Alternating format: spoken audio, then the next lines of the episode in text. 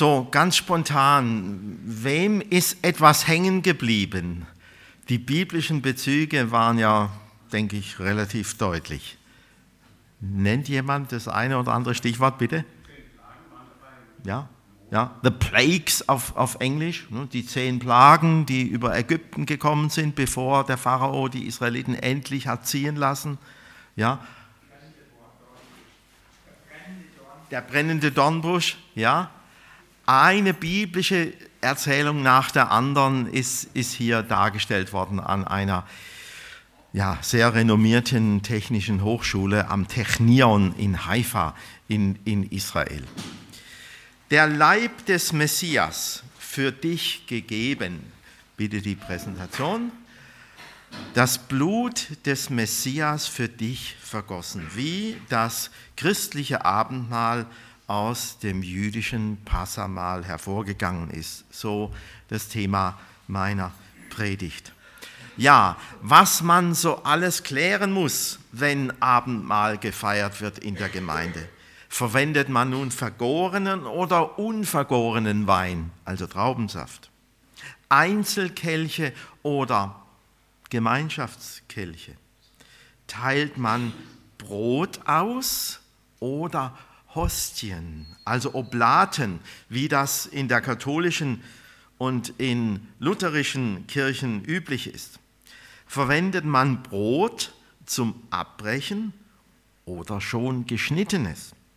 Gehen Brot und Kelch durch die Reihen oder treten alle, die teilnehmen wollen, nach vorne? Bildet man einen halben oder einen ganzen Kreis? Oder soll es zwei Stationen geben? Eine, an der man das Brot ausgeteilt bekommt und eine andere für den Kelch. Wie halten wir es mit unseren Kindern? Bekommen sie schon Brot und Kelch oder nur ein Segenswort mit Handauflegung? Wie steht es mit Migranten und Flüchtlingen, die sich vielleicht zur Gemeinde halten, die aber erst auf dem Weg zur Taufe sind, noch nicht Gemeindeglieder im vollen Sinn? Sollen sie ebenfalls nur in Anführungszeichen ein Segenswort zugesprochen bekommen, wenn sie bei der Austeilung von Brot und Wein auch nach vorne kommen? Fragen über Fragen. Ich bin überzeugt, ihr bei AB Steinen habt diese Fragen längst zur Zufriedenheit geklärt. Ist dem so? Manche Fragen, die kommen aber wieder und, und müssen dann eben geklärt werden. Mit Weisheit von oben werdet ihr das schaffen, solche Fragen immer gut zu klären. Gott gemäß und den Menschen gemäß zu klären. Woran werden wir eigentlich erinnert bei der Feier des Abendmahls? Ich sage das in einem einzigen Satz. Der Tod von Jesus ist unser Leben. Der Tod von Jesus ist unser Leben. Darum geht es bei der Feier des heiligen Abendmahls. Der Leib des Messias für dich gegeben, das Blut des Messias für dich vergossen, damit du und ich leben. Diese Worte werden uns zugesprochen. Dazu hören wir jetzt ein Zitat aus einer Broschüre zum Abendmahl, verfasst von einem Ausleger, den ich sehr schätze.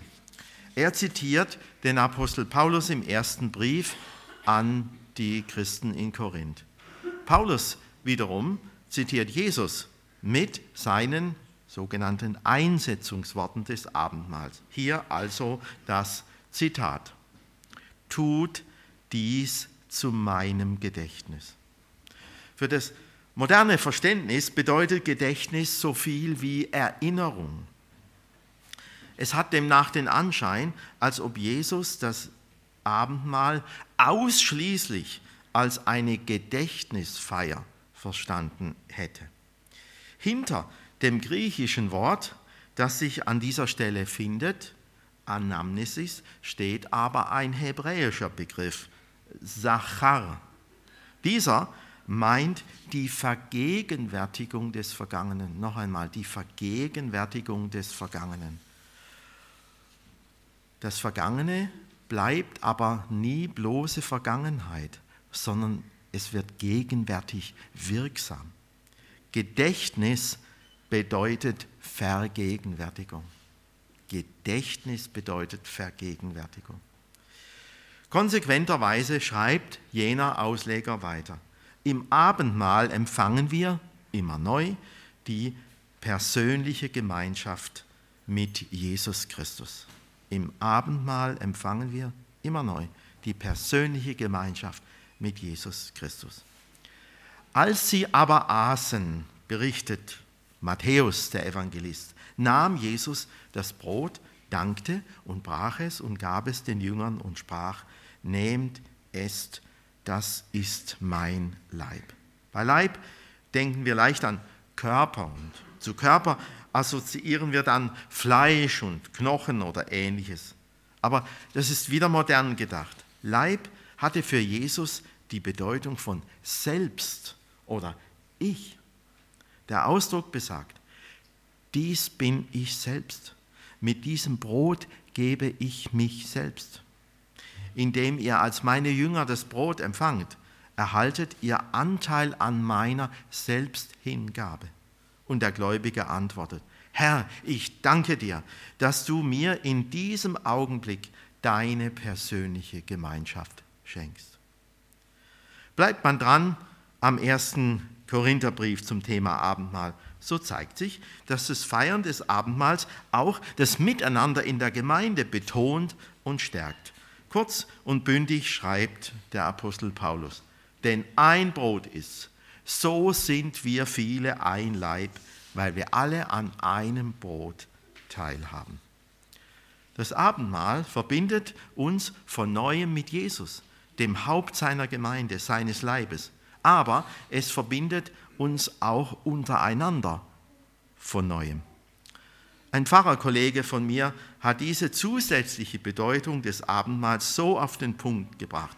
Eins sein mit dem Haupt der Gemeinde, aber auch verbunden mit den Fingerkuppen und den Fußzehen, eben mit allen, die mit zum Leib Christi gehören. Jesus hat das Abendmahl bei seiner letzten Mahlzeit zu Beginn des Passafestes eingesetzt, begangen zur Erinnerung an den Auszug Israels aus Ägypten. Lukas berichtet diese Worte von Jesus, mich hat herzlich verlangt, dass dies Passalam mit euch, meinen Freunden und Schülern, meinen Jüngern zu essen, ehe ich leide. Die Kirche der ersten Jahrhunderte hat dies allerdings bald verdrängt, dass Jesus das Abendmahl eingesetzt hat im Rahmen des Passafestes. Man hat sich vom jüdischen Volk absetzen wollen. So ist zum Beispiel in Rom schon um 200 nach Christus der Entschluss gefasst worden, die christlichen Osterfestzeiten vom jüdischen Passa-Termin abzutrennen. Die wachsende Kirche hat sich mehr und mehr von ihrem jüdischen Mutterboden entfernt.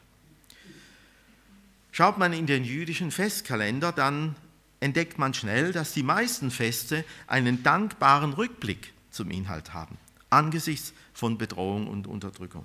Schon ganz am Anfang, als das Volk Israel gerade am Werden gewesen ist, befreit Gottes aus den Fängen des grausamen Herrschers Pharao in Ägypten.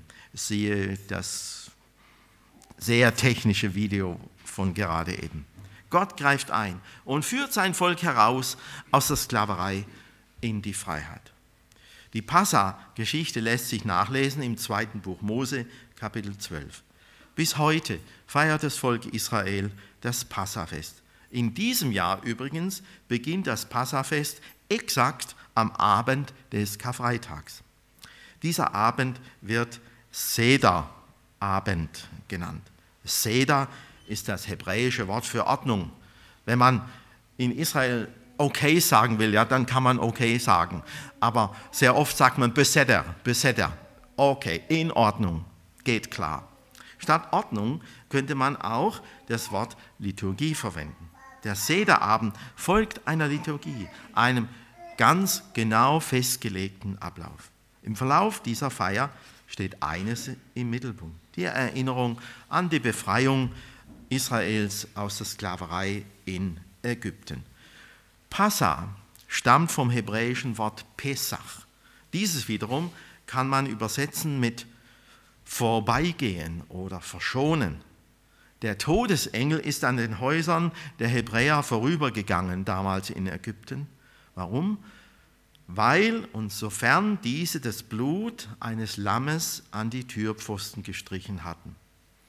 In der Nacht vor dem Auszug aus Ägypten haben die Hebräer das Fleisch der geschlachteten Lämmer und dazu ungesäuertes Brot, Matzen genannt, gegessen. Zum Brotbacken mit Sauerteig, der erst ziehen muss, dazu hat damals die Zeit nicht gereicht. Diesem jüdischen Jungen schmeckt das Matzenbrot, das ungesäuerte Brot, das es beim Passafest eine ganze Woche lang ausschließlich zu essen gibt, offenbar recht gut. Man muss es übrigens nicht trocken verzehren, man kann es mit allerlei schmackhaftem und nahrhaftem bestreichen. Frischkäse zum Beispiel.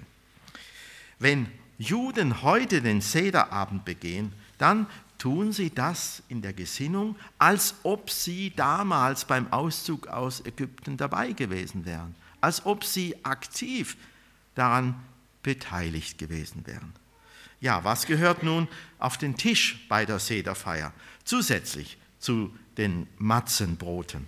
Zu jeder Sederfeier gehört der Sederteller. Auf ihm sind verschiedene Speisen mit symbolischer Bedeutung ausgestellt. Ergänzend dazu, dass jeder einzelne Teilnehmer sich die meisten dieser Speisen auch gönnt, genießt, isst bzw. trinkt. Da ist zu nennen das Bitterkraut, das in Salzwasser getunkt an die Bitterkeit der Sklaverei in Ägypten erinnern soll. Heute wird als Bitterkraut oftmals roher Kopfsalat verwendet, wie hier zu sehen. Als zweite bittere Speise dann Meer, Meerrettich. Weiter gehört auf den Sedertisch Charosset. Das ist ein durchaus wohlschmeckendes Fruchtmus. Es erinnert an die Ziegelsteine, welche die israelitischen Sklaven damals aus Lehm haben herstellen müssen. Schließlich gibt es roten Wein, mit dem man viermal während des Mahls die Becher füllt. Die Feier wird eröffnet mit dem Segensspruch über dem ersten Becher. Darum wird er Segensbecher genannt. Man könnte ihn auch Dankbecher nennen, denn im Hebräischen wird für Segnen und Danken dasselbe Wort verwendet. Auf den Segensbecher folgen im Laufe des Abends die folgenden drei weiteren. Zum einen der Becher des Gerichts zur Erinnerung an die Plagen, die über Ägypten verhängt worden sind. Wir haben sie ja angedeutet gesehen. Das Blut zum Beispiel und die, die Frösche, die Finsternis. Dann der Becher der Erlösung zur Erinnerung eben an die Befreiung, an die Erlösung aus der Sklaverei und schließlich der Becher des Lobpreises im Zusammenhang mit den Dankspsalmen, die zum Ende jeder Sederfeier gehören. Nachdem alle den ersten Becher geleert haben, reinigt der Hausvater seine Hände mit Wasser. Vielleicht wäscht Jesus an dieser Stelle die Füße seiner Jünger. Indem man etwas Petersilie in Salzwasser eintaucht und danach verzehrt, gedenkt man der vergossenen Tränen der Israeliten in Ägypten und auch der Errettung durch das Schilfmeer hindurch. Wir haben vorhin ja auch die Teilung des Schilfmeers angedeutet gesehen. Zwei symbolische Speisen liegen heute auf einem Sederteller, aber sie haben zur Zeit von Jesus noch nicht dazugehört. Nämlich, das ist zunächst ein hart gekochtes Ei. Die zerbrochene Schale dieses Eis erinnert an den zerstörten Tempel in Jerusalem. Der geröstete Lammknochen erinnert daran, dass es schon seit langer Zeit nicht mehr möglich ist, im Vorhof des Tempels in Jerusalem vor Beginn des Passafestes Lämmer zu schlachten für den Verzehr bei der Sedermahlzeit. Im Jahr 70 unserer Zeitrechnung, also etwa 40 Jahre nach der Kreuzigung von, von Jesus, ist der Tempel ja samt der Stadt Jerusalem von den Römern zerstört worden. Lediglich bei den sephardischen Juden heutzutage, also bei Juden, die aus dem Orient stammen, wird auch heute noch Lammfleisch bei der Sedermahlzeit verspeist. Drei Matzen liegen vor dem Leiter der Feier. Die mittlere nimmt er aus dem kleinen Stapel heraus und versteckt sie. Zumindest die eine Hälfte davon. Diese eine Hälfte der mittleren Matze wird erst nach der Hauptmahlzeit wieder verwendet. Diese mittlere Matze trägt den Namen Affikoman. Dieses Wort bedeutet nicht nur Nachtisch, sondern es ist abgeleitet von Affikomenos, zu Deutsch Brot des Kommenden.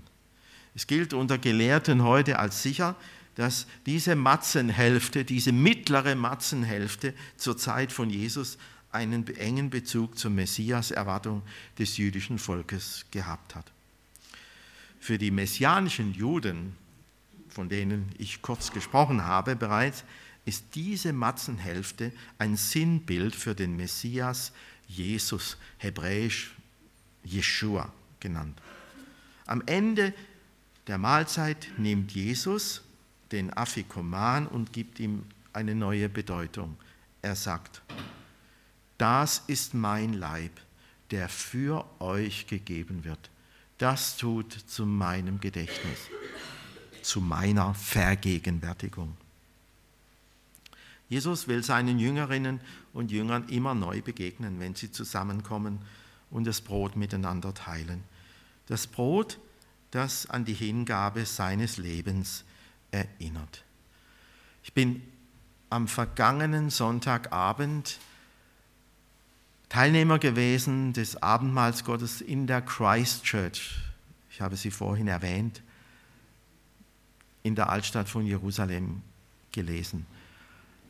Der Pastor, ein Amerikaner, kennt mich seit langem. Und er hat mir das kleine Matzenstück sozusagen in die Hand gedrückt und hat gesagt, Martin, the body of Christ broken for you. Martin, der Leib des Messias gebrochen für dich. Jesus will sich immer neu auf das engste mit seinen Jüngern verbinden, mit Menschen, wie wir es sind. Mich erinnert diese Absicht von Jesus an Verse aus dem Philipperbrief des Apostels Paulus, Kapitel 2. Seht auf Jesus Christus. Obwohl er in göttlicher Gestalt war, hielt er nicht selbstsüchtig daran fest, Gott gleich zu sein. Nein, er verzichtete darauf und wurde einem Sklaven gleich. Er nahm menschliche Gestalt an und wurde wie jeder andere Mensch geboren. Er erniedrigte sich selbst und war Gott gehorsam bis zum Tod. Ja, bis zum schändlichen Tod am Kreuz. Jesus hat sich nicht nur in der Weise erniedrigt, dass er Mensch geworden ist wie wir, in der Weise, dass er einen qualvollen Tod gestorben ist, verachtet und verlassen von den meisten, die ihm gefolgt waren.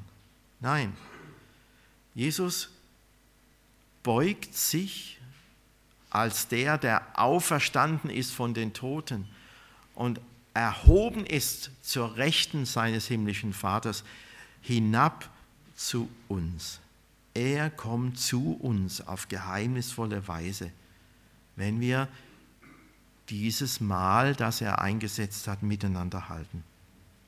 Er verbindet sich mit uns beim Essen und Trinken. Was für eine Würde gibt Jesus dir und mir eben dadurch. Nicht nur einmal und grundsätzlich verbindet sich Jesus mit uns, wenn wir den Entschluss fassen, ich will zu dir gehören, jetzt und für immer. Nein, immer wieder versichert Jesus uns, du und ich, wir gehören zusammen. Wie das Brot und der Wein, welche du zu dir nimmst, nicht mehr zu trennen sind von dir. Ja, ist es verwunderlich, wenn bei diesem Mahl immer wieder das geschieht, was die Gegenwart Jesu in unserem Leben mit sich bringt. Konkret. Immer wieder geschieht es, dass Menschen nach der Teilnahme an diesem Mahl beglückt feststellen, mir ist körperliche Heilung geschenkt worden. In meiner ersten Gemeinde Spielberg eben dort beim Bibelheim, Bethanien nebendran, hat einmal ein älterer Mann bekannt, beim Abendmahl bin ich gesund geworden. In einem kleinen Sammelband mit Aufsätzen zum Thema Abendmahl bin ich auf die Erfahrung einer Frau gestoßen, die ich an Sie, an euch weiterreichen möchte. Diese Frau hat erlebt, wie die Begegnung mit Jesus im Abendmahl ihr an Seele und Leib wohlgetan hat. Sie hat ihre Erfahrung so beschrieben. Seit meinem 15. Lebensjahr kenne ich in Zeiten besonderer Anspannung und Forderungen Schmerzen, die aus heutiger Sicht und nach medizinischen Untersuchungen als rein psychosomatisch gelten können. Eines Sonntags bin ich damit sehr geplagt und komme mit dieser ganzen Schmerzwelt zum Altar in die Gegenwart Gottes. Im Nehmen von Brot und Wein spüre ich augenblicklich, wie die Entlastung durch meinen ganzen Körper geht und die Schmerzen nahezu verschwinden. Dies bedeutet mir viel. Ich erfahre eindeutig, dass ich tatsächlich meinen Druck und meine inneren Forderungen dem gegenwärtigen Gott überlassen kann.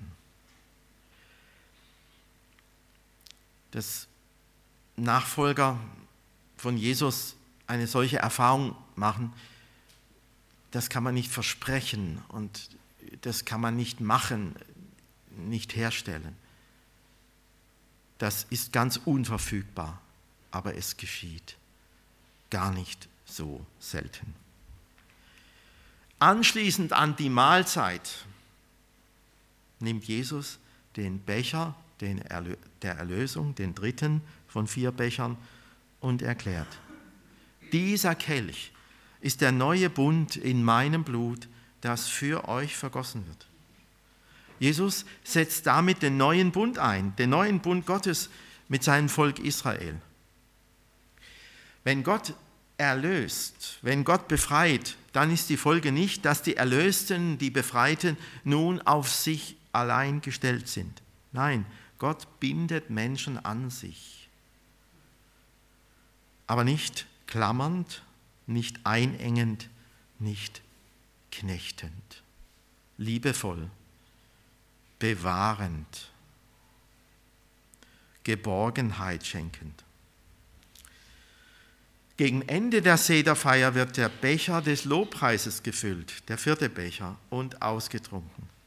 Damit wird er erinnert an die großen Taten Gottes an seinem Volk. Auch an das Handeln Gottes, des Vaters an seinem Sohn Jesus Jeschua. Ihn hat er auferweckt von den Toten. Vielleicht hat Jesus über diesem vierten Becher, über dem Becher des Lobpreises, die folgenden Worte an seine Jünger gerichtet. Ich sage euch, ich werde von nun an nicht mehr von diesem Gewächs des Weinstocks trinken, bis an den Tag, an dem ich von neuem davon trinken werde, mit euch in meines Vaters Reich. Die Sederfeier wird abgeschlossen mit den Lobpsalmen, sechs sind es an der Zahl, mit den Nummern 113 bis 118. Zwei Verse daraus lauten folgendermaßen. Sie sind vielen bekannt aus Tischgebeten. Danket dem Herrn, denn er ist freundlich und seine Güte wäret ewiglich. Es sage nun Israel, seine Güte wäret ewiglich. Wenn wir so beten, dann beten wir mit Israel. Im Evangelium nach Matthäus Kapitel 26 wird uns berichtet über den Abschluss der Sederfeier in jener Nacht, bevor Jesus verraten worden ist. Und als sie den Lobegesang gesungen hatten, aus jenen Psalmen 113 bis 118, gingen sie hinaus an den Ölberg. Das ist der Ölberg heute. Ein Berg, auf dem auch heute viele Olivenbäume, Ölbäume wachsen. Insbesondere im Garten Gethsemane. Ölbäume können sehr alt werden. Das Gute ist nebenbei gesagt, man kann sie auch im Alter noch verpflanzen. Und Experten sagen, einige dieser Ölbäume im Garten Gethsemane könnten tatsächlich aus der Zeit von Jesus stammen. Ich darf das als bekannt voraussetzen, was in jener Nacht, in der Jesus verraten worden ist, diesem Verrat und seiner Gefangennahme vorausgegangen ist, nämlich sein Ringen mit Gott, seinem Vater, um seine Entscheidung ich gebe mein Leben für die vielen. Ich gebe mein Leben als Lösegeld zur Erlösung für viele. Mir ist in diesem Zusammenhang ein Satz eingefangen aus einem alten Passionslied. Und ich möchte diesen Satz jetzt zum Abschluss zitieren. Er beleuchtet das, was das Sterben unseres Herrn Jesus Christus am Kreuz, was sein erlösendes Leiden und Sterben für uns alle bedeutet. Ja, in jenem Lied heißt es, und hat auch an mich gedacht, als er rief, es ist vollbracht und hat auch an mich gedacht, als er rief, es ist vollbracht. Lasst uns dessen eingedenk sein. Lasst uns daran immer wieder denken, wenn wir Brot und Kelch zu uns nehmen, wenn wir eben dadurch, aufs Neue verbunden werden mit ihm, unserem Herrn Jesus Christus, und auch untereinander als Glieder an seinem Leib, an seiner weltweiten Gemeinde. Amen.